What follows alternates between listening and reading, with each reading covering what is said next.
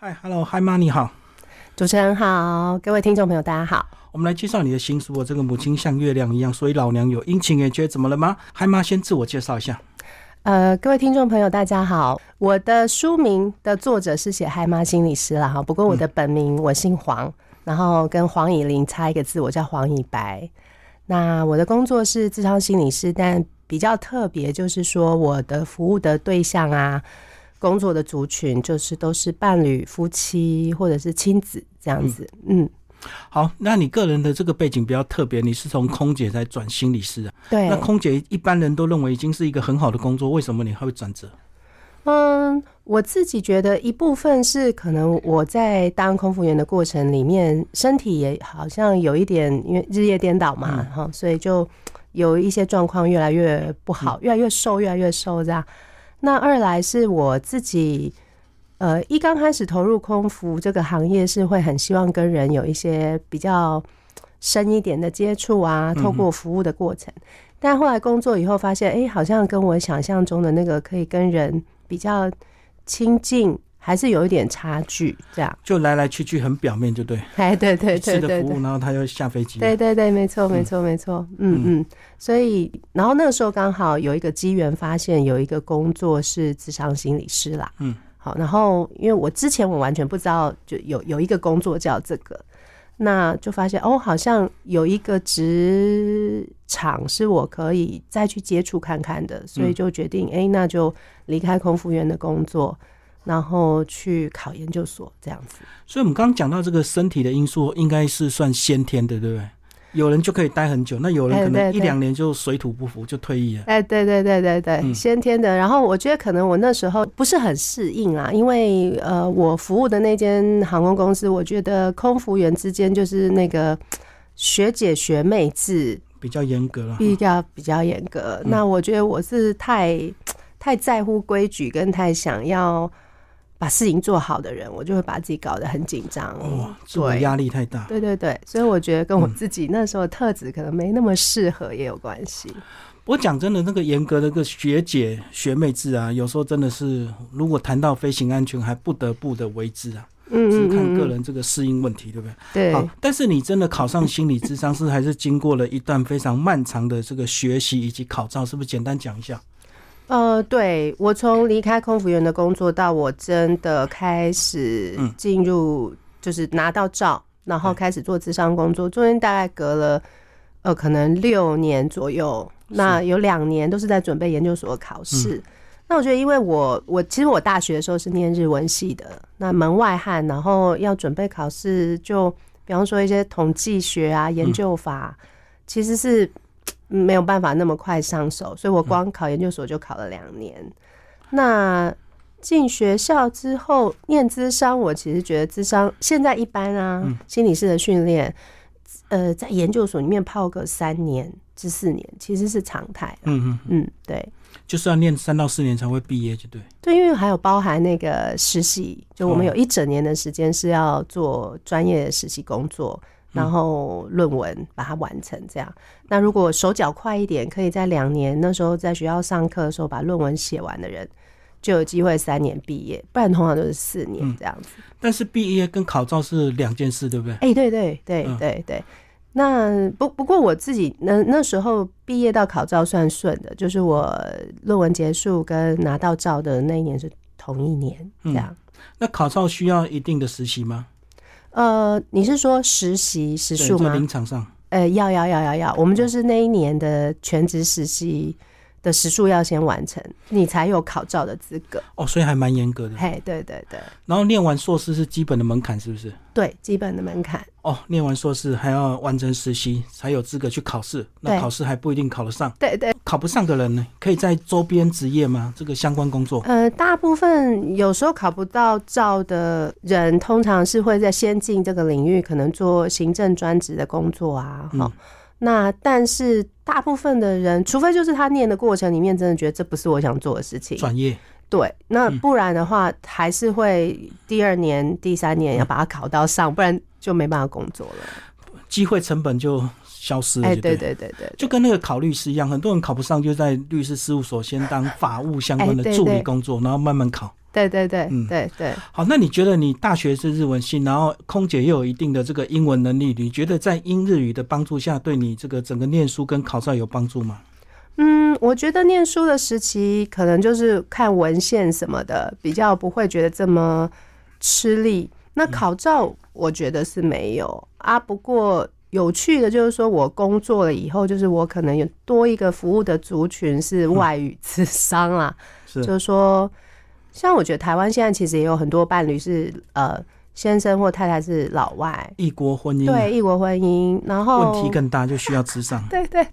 那所以就是，我就多一个族群是这个族群这样子。我讲真的，如果真的要更深入一些心理学的理论，可能很多还是要参考国外，所以语言能力还是有帮助。对对对对，嗯，对，没错。好，但是这本书呢，主要是写你跟两个小孩的一个故事。对对，但是我相信跟你心理师的这个职业是有关系啊，不然你可能不会感受那么细腻，对不对？对对对对对对对。先把你的这个婚姻跟小孩讲一下。我结婚大概现在是第九年了，明年满十年。然后我我是其实是有两个孩子，第老大是他现在是八岁，小学三年级。嗯，那其实我们家有一个老二，哈，他。如果还在的话，他今年应该是五岁了。嗯，好，那但是他就是我怀他的时候是非常极度的早产，嗯，所以他出生可能跟我们在一起七个多小时，嗯，然后就就回到天上去了，嗯，这样子。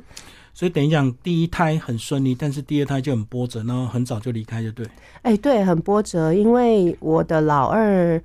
那个时候其实是有蛮长一段时间是就是不孕，所以我们那时候有在做试管啊，嗯，人工啊，然后其实是打了针之后才才怀孕怀上的，对对，嗯。可是你投胎很顺利，为什么到了老二就会出现这样的状况？哎，我自己我一直觉得很纳闷啦，就是说，呃，我我我觉得我。从青春期的时候开始，我觉得那个 生理期就是常常不是太稳定。然后我本来以为就是只是生理期的问题，那其实是大概老二走了之后的隔两年，我才发现说，其实我是有卵巢癌的。嗯嗯。然后那时候的情况就是，就是某一天下班的时候，就是觉得说啊，下腹部很疼痛。那我本来还以为这是个案，嗯，太太太困难了，然后觉得有压力。可是不对，就是到我九点多要离开我的职场所的时候，我其实就是整个人已经有点站不直，嗯，所以我就去挂了急诊。那医生本来也不太知道是什么，反正就是卵巢整个状况很不好，他就说隔天要马上紧急开刀这样，嗯，所以就是开刀完，呃，医生才。让我知道说哦，原来其实是我我是卵巢癌右侧的卵巢癌，嗯，然后就是那几年的生理期的不正常啊、不孕啊，其实都是这个癌症的影响。对，嗯，对对对。所以你说那天很痛，当晚就直接切除，是不是？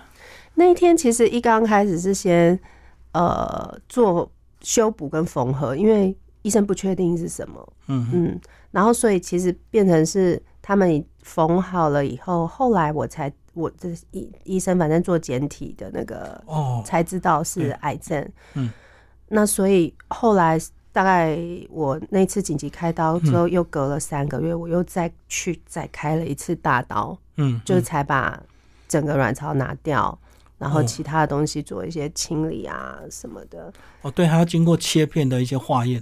对，嗯，在确定之后才会进行真正的切除。好，但是我们先从老大开始讲，至少在三十六岁那一年，你是很顺利的。对对，算蛮顺利的。然后也是书里的头一篇，讲了很多跟他亲密的互动，包括你个人心理跟身体的一个改变。对对对，我觉得我的老大对我人生应该有蛮大的影响，是说我在有小孩以前。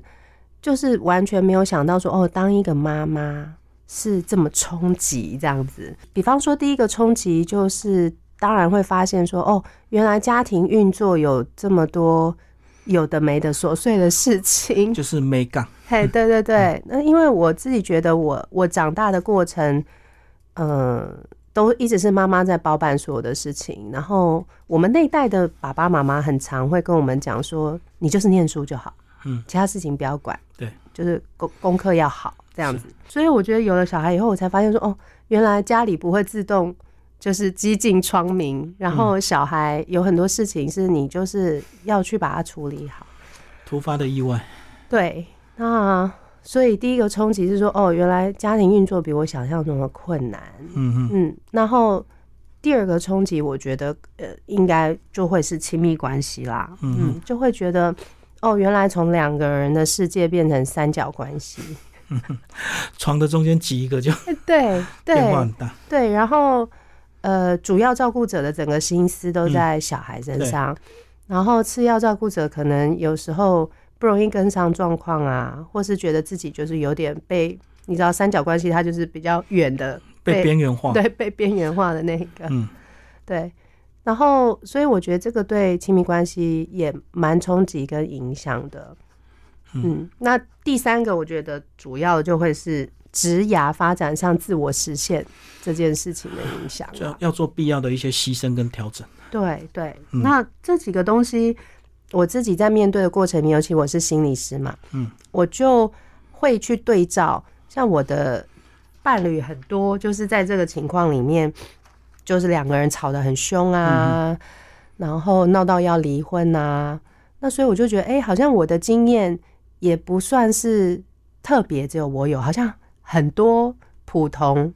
的这个世代的夫妻，大部分都是如此，对，都在面对这个挑战。嗯，那我就觉得，哎，也许可以把我的经验做一点点，我的经验跟我自己的反思做一点整理，这样子。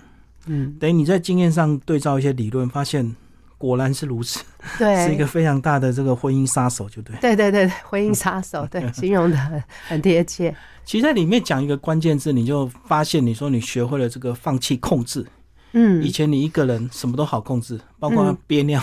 工作或者怎么样，可是小孩完全不受控制，对他想怎么样就怎么样，对对对，而且就是也会觉得好像身体不是自己的，对，好，怀孕的时候就是我记得最经典的一个事情，我觉得超好笑，就是我怀孕的后期，我的肚子突然大的很快，大到有时候我有一次我在路上走路，就有一个阿妈，她就走过来摸摸我的肚子，说：“你这想行呀，哈，就是说你这 这个应该是双胞胎这样子。”然后我就记得有一次我下计程车，然后我要关车门，嗯，结果我其实是没有意识到我的身体，我的肚子已经大到这个程度，所以我关车门的时候，其实那车门打到我自己的肚子，对。那我觉得第一个就是说，你会觉得其实你的身体不太是你过去可以可以控制的那样，你就是要服输啦。嗯哼，以前是我工作先好，然后我要处理的事情先。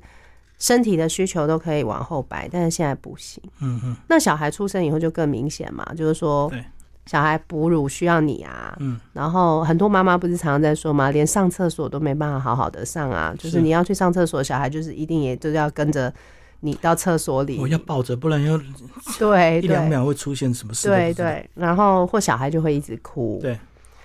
那所以就是会觉得说，哦，其实很多事情。不是一加一等于二，然后也不是我越努力控制，其实挫败感会越高啊。对对，挫折感。对，然后焦虑感也会变很高。嗯嗯，包括你在书里讲到，连这个非常有经验的护理师，每个人教的方法都不太一样。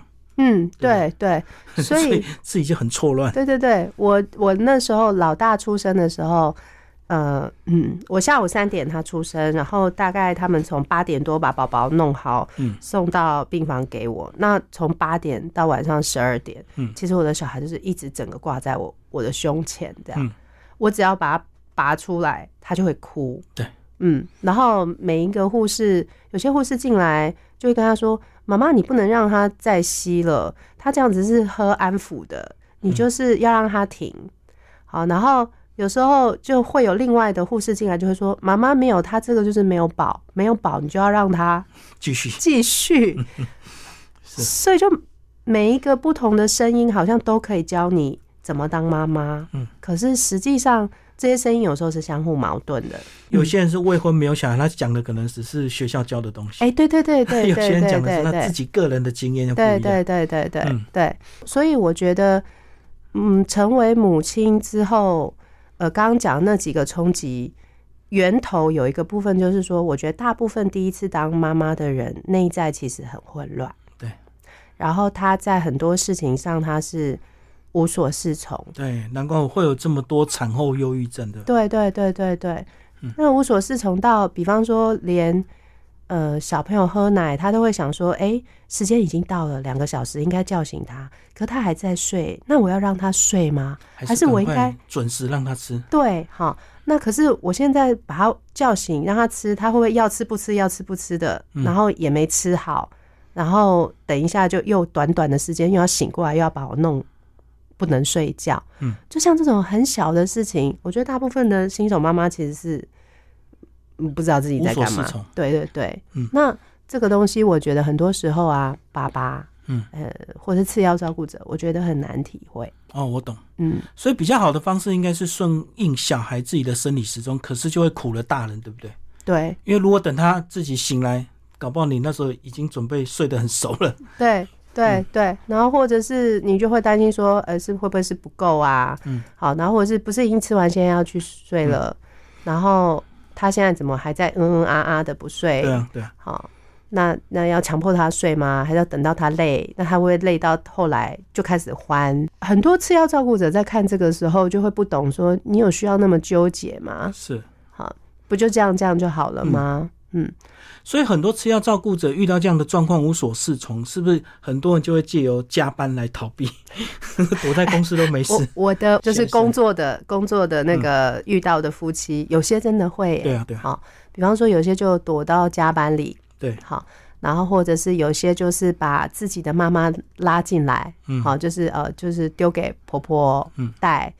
那反正就是会找各种的挡箭牌塞进来中间这样子，嗯，甚至跑去酒吧喝酒，然后假装加班很晚回去，就他就可以逃避那个吵闹那那一瞬间了。对，所以你你你看，就是我们在讲这个时候，你就会发现，其实孩子其实是两个人的嘛，哈，嗯，就像公司有一个专案是这两个同事负责，那照理说这个客户要这两个人都差不多可以 handle，对，好，那可是。当一个人他可能越来越退后，越来越退后的时候，嗯。嗯，你你就会发现两个人的分工一定就没会更不平衡，嗯嗯，然后更不平衡，我觉得对亲密关系杀伤力蛮大的，嗯。嗯，所以有时候适当的透过智商可以得到协助，对对对对对，所以难怪现在有些什么婚姻智商或两性智商，对，不是个人，对，现在蛮多的，嗯，因为以前。可能比较倾向就是一对一的谈，一个一个来，但是就会公说公有理，婆说婆有理，嗯，对。而且你听一个人讲，他都是站在他的立场，是啊，描述事情嘛。那所以你把两个人放在一起的时候，才会有机会知道说，哦，原来事情的全貌是这样，好，然后才会比较有办法当场让他们有些东西可以直接沟通。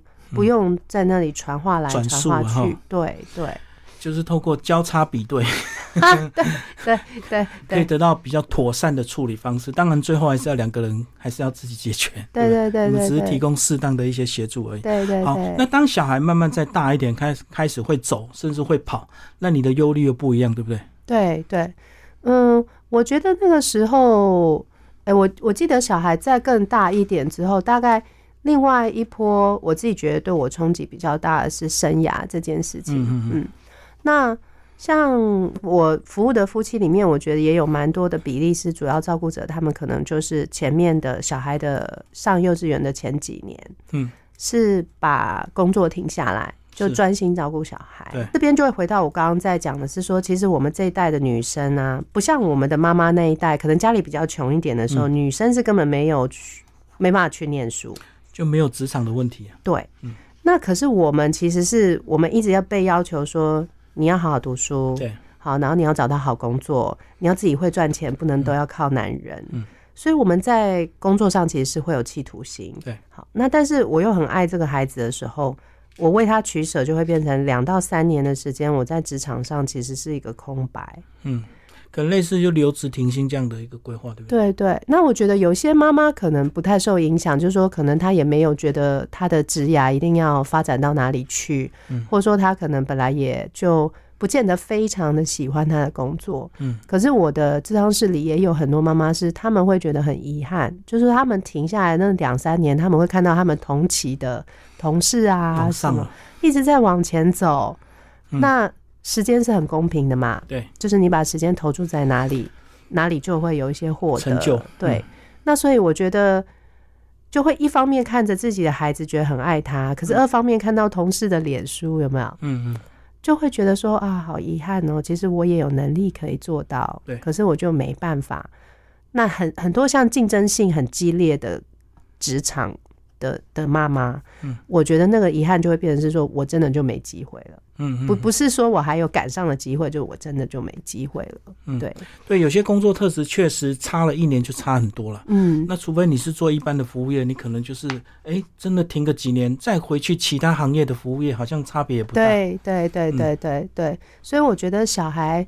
再稍大一点之后，就是呃，职场上，哎，我我的人生重要的东西到底是在哪里？我要怎么取舍？哎，其实我有遇过一些妈妈是小孩出生的前期，因为她的工作不能等她，对，所以她就是要立刻回到她的工作上面冲刺，然后呃，变成心投入在工作上的时候，就会变成是她的另外一半主要在照顾小孩，嗯，然后有不少都是。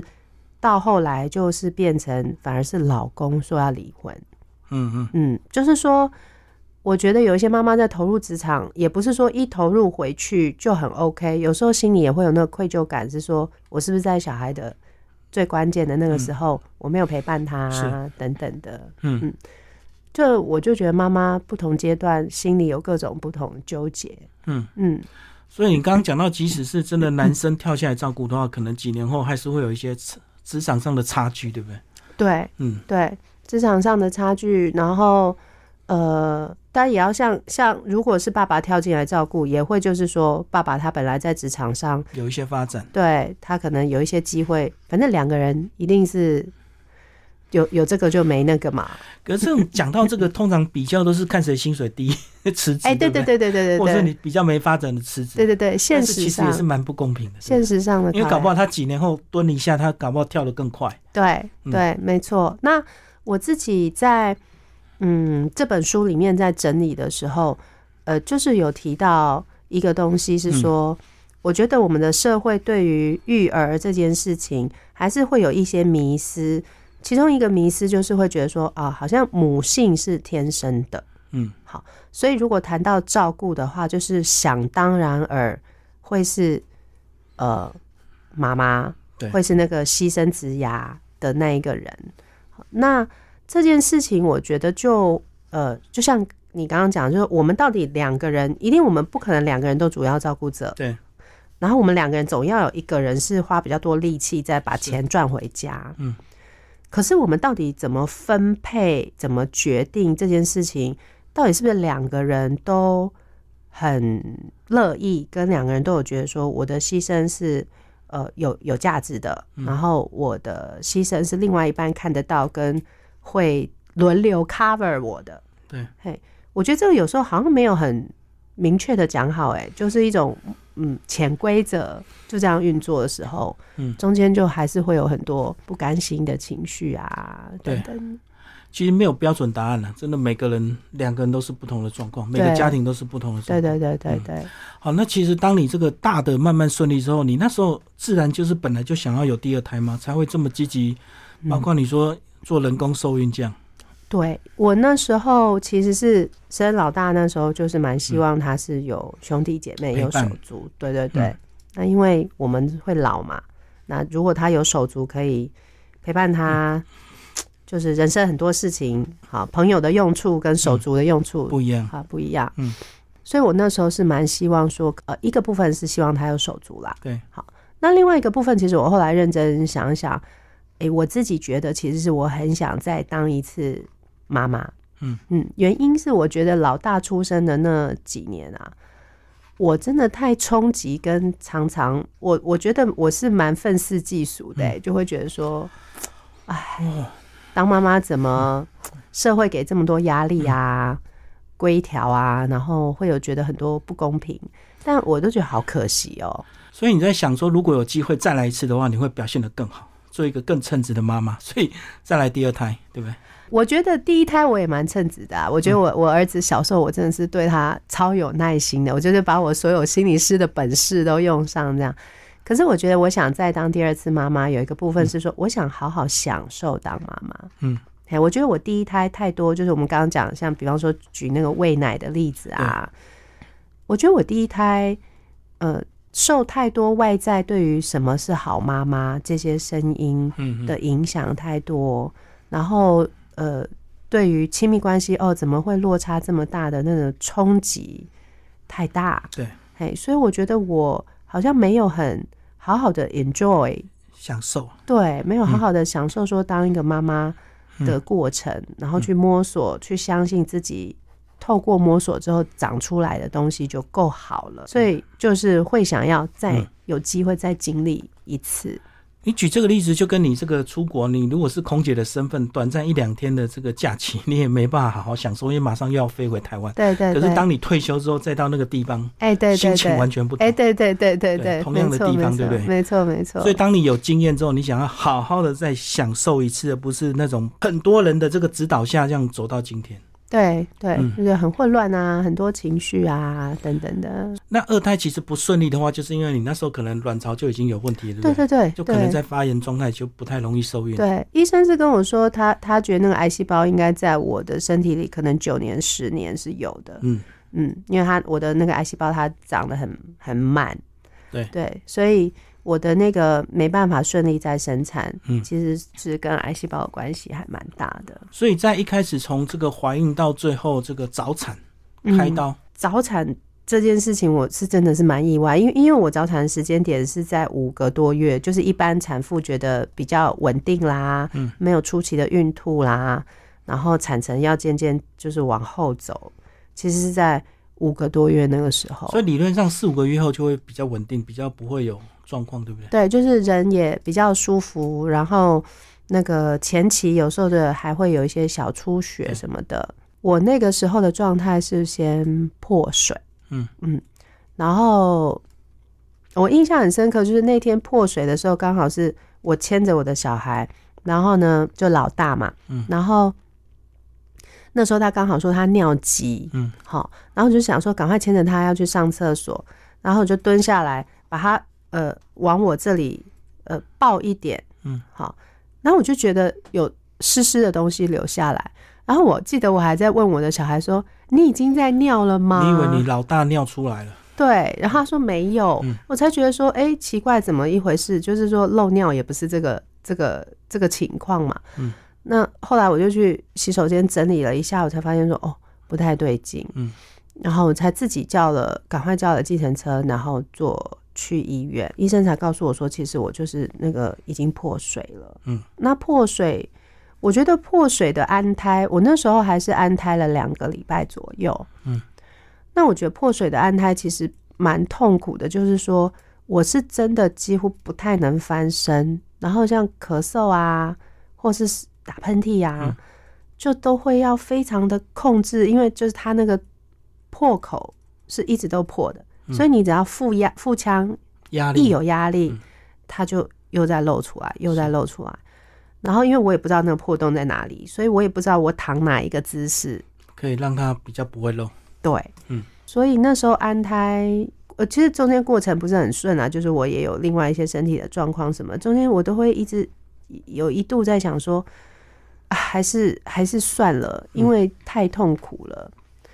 但是就会觉得说啊，因为我的小宝宝那时候生命迹象也还蛮稳定的，我就会觉得说啊，我好像不应该剥夺他的机会。如果我可以撑，嗯嗯，我就应该尽量尽量尽量撑。对对对。可是我的医生其实那时候也是，他每一天来巡房，都会在暗示我说，你还年轻啊，可以再怀啊，哈。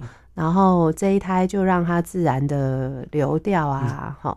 然后叫我考虑，就是不要再安了。嗯，那我就蛮不听劝的，我就觉得说啊，他还就是心跳，对他心跳都还很很很很强壮，对，所以我就一直撑，一直撑，撑到不能撑，就赶快剖腹。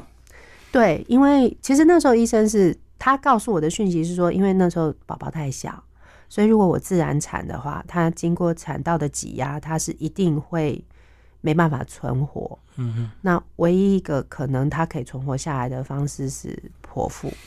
那但是他那时候也是蛮想说服我不要剖，因为反正风险太大，就是五个多月。对，然后就是他也会担心说我我会不会有，因为我已经安了两个礼拜嘛，哈，然后我身体也有一些发炎。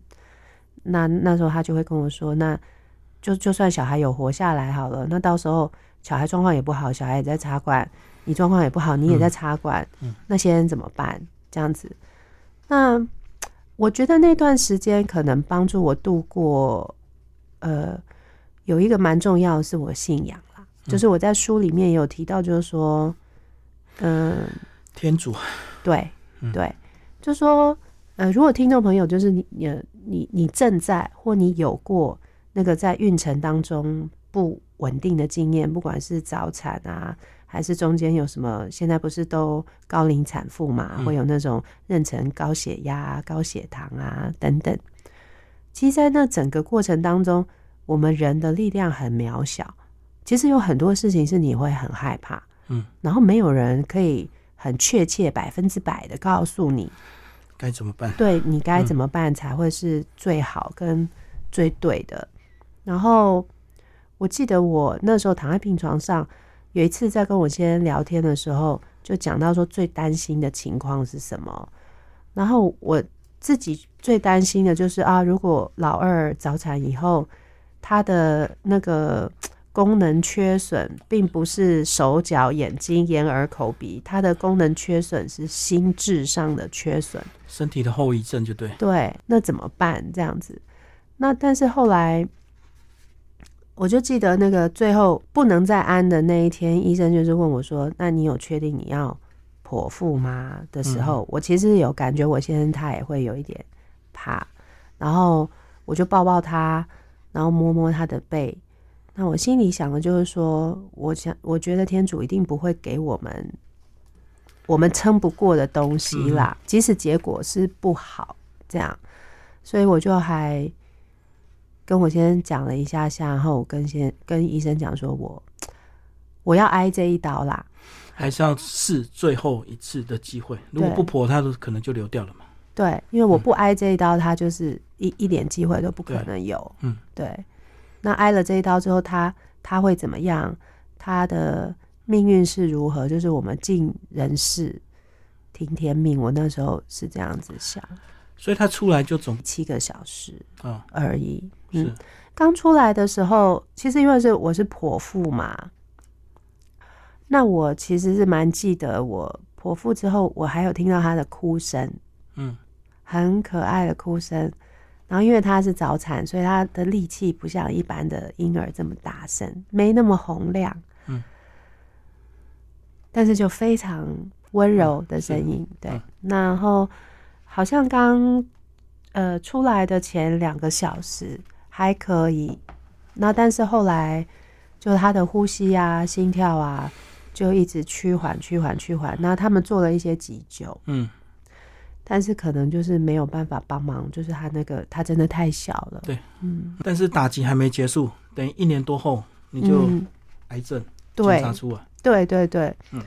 我觉得那时候检查出来癌症的时候，我觉得一刚开始，当然我听到这个消息的时候，我脑海里面当然想到第一个事情就是我会死吗？嗯，好，就一般人听到癌症的时候，就是会想要确认说这个癌症有多可怕啊，存活率是多少啊？尤其我小孩那时候，我知道的时候，我小孩应该可能是才六岁吧，六岁多，就小孩还很小。然后，但后来医生就是我医生，我那时候的那个呃处理我癌症的医生，我觉得他也蛮可爱的啦。他就是跟我讲说，哦，你这个癌症要要死还有点难度。反正他就是跟我说，因为我的癌细胞长得非常的慢，所以一定都会有时间处理。嗯嗯。那所以那时候我觉得那个打击对我来讲一个比较煎熬的是说，本来医生是建议我要全切除，嗯，好，就是子宫、输卵管。两边的卵巢全部都要拿掉，就可能扩散的都直接切除。对，那可是因为那时候我们的老二走了以后，我心里是还没有放弃，说也许可以再试试看，这样。所以当我听到这个消息的时候，我觉得我比较煎熬的是说，哎，那我是要按照这个标准流程做法，那但是生小孩的机会就是真的就零了，就是零都没了。对对，然后那时候就会有点生老天爷的气，那时候才有。我觉得呃，中间怀孕不顺，然后老二离开，我觉得都没有到生气的程度，但就是那个时间点就会觉得说啊，真的是就怀疑你的信仰嘛，就是会觉得说啊，怎么会？一件事情又一件事情，没有没有要停这个感觉，嗯嗯，然后那阵那阵子就比较会。那那我的我的，我觉得我的癌症肿瘤病房的医生也很好啦，他就是跟我讨论说，如果你真的很想要再生孩子的话，呃，那也可以什么什么什么做法。好，那做完了，大家确保安心了，那化疗我还是做。就是该做的都做，就是把子宫跟左边的卵巢保留下来，嗯，这样子，那就还可以试试看。所以后来就比较单纯是走呃后面化疗的过程啊什么的，就是一般癌症在治疗的过程，就正常的身体上的辛苦这样子。嗯嗯嗯嗯。所以那时候还是有先保留一些卵子，是不是？对，那个时候，因为我们中间就是呃，在我确定知道癌症之前，我们也有再回头再做了一下试管啊，嗯，什么的，然后所以有有一些呃受精卵是还在的，嗯，对，所以就是看身体状况比较觉得 OK 的时候，就会再才才再来想这件事情，变成是这样，嗯。嗯嗯，好，老大叫做嗨嗨，所以你叫嗨妈，对对对。那老二叫笃弟，对对，讲一下名字的由来吧。因为我先姓邱啦，然后所以我们那时候就开玩笑说，如果是男生就叫他邱嗨嗨，好，对对对，然后 如果是女生就叫她臭 B B 这样子。所以那个时候是因为就是在开这个玩笑，所以就给他这个小名这样子。那嗯，笃弟的话是那个时候我们还怀孕，就是我刚怀孕，然后他还知道有一个。弟弟或妹妹，那时候还不太知道会是弟弟还是妹妹。嗯，的时候，我们就问他说要给弟弟或妹妹取什么名字。那小孩也是很妙，就小孩就自己自己想了一个，我们也不太知道为什么他会想到这个音啊。嗯嗯，所以他就说要叫他笃弟，我就说哦好啊。那但是那时候是只有这个音，但是没有字字。嗯，那字的出现其实是他。早产之后，因为就是我们要去报死亡证明嘛，嗯，所以户口名簿上要给他一个名字哦，一定要写，嗯，对。然后，因为我们家是天主教的信仰，嗯，然后所以爸爸在呃他刚出生，然后我们那时候他跟我们在一起七个小时，他快过世之前，就是是呃爸爸有帮他取了一个，就是我们在信仰里面叫圣名，嗯。啊。叫本笃，就之前的教宗，也也就是这个名字，这样。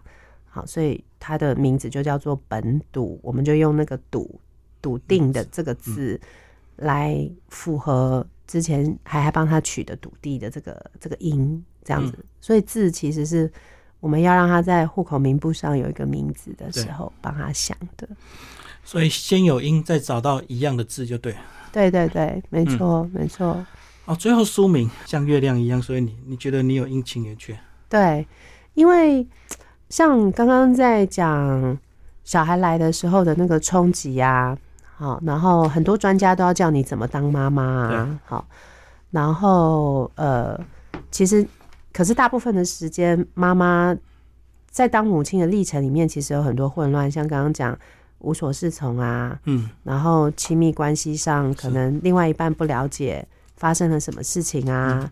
那就可能发脾气啊，或者伤心难过啊，好，或者是我们在面对当妈妈的路上，有一些，比方说像我的状况比较特别，又不孕又早产又癌症，等于是很多的东西是聚合在一起的时候，其实很多时候妈妈是不见得都可以像我们小时候，不是有一首歌叫做《母亲像月亮一样》吗？哈，这么完美就，对，好像都要很完美啊。要很温柔啊，要很牺牲奉献啊。嗯，然后这个东西其实是我觉得有的时候反而是会给妈妈更多的压力，就是说我在很混乱的时候，我不小心对小孩发了一个脾气，然后就会很担心，说我刚刚发的脾气会不会造成小孩的心理创伤？有没有？现在不是都有很多教养书吗？对对对对。然后反而就是我觉得妈妈越不能接纳我就是个平凡的人，我就是有平凡的不完美跟做不到的时候，反而会更不容易快乐。嗯嗯，对，更难变好。嗯嗯。那所以，我其实就觉得这几年，我觉得好多了，因为就是粉砖上也会有一些，比方说有一个很有名的粉砖是那个德州妈妈没有崩溃嘛，哈。那或者是不同的妈妈的形象，有那种很很呛辣的，像小 S 也是一个妈妈啊，哈。就所以我觉得我们这一代开始，母亲可以有不同的形象，你去你却不一定要把自己标成一个位置。好，你可以看到自己的独特，然后看到自己做很多取舍的时候背后的爱跟价值。好，然后带着一个相信，是也许我不知所措，或我在摸索，嗯，可是会会更好。对，好，然后我会更越来越清楚自己是谁，自己要什么，能做什么。嗯，对。所以也可以像太阳一样，不一定要像月亮哈。最后把这个书啊附了一个这个牌卡，对对对，这个是读者看完书之后，如果你真的心情 有些郁闷，可以来试试看。就是这个书有一个特别的地方，就是每一个章节，它我后面都会有附上一些小的练习，然后而且书的最后其实是有。呃，六张哈，嗯，心心情的，它算是小书签哈。然后它就是，比方说我们月月会有上弦月啊、下弦月啊、每月啊、满月啊哈。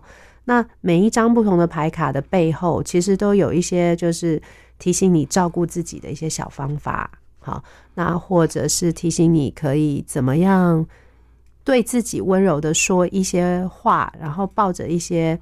自我鼓励跟自我接纳的念头，所以这个这个书签，我是觉得是还蛮希望可以对就是有书的人带来一些帮忙，这样子。可以做一些小练习哈，或者是一些小提示，这样子都在书签的这个牌卡的后面，包括每个章节后面都有一些小练习，对对对对对，嗯嗯，好，谢谢嗨妈为我们介绍你的新书，不会，谢谢主持人。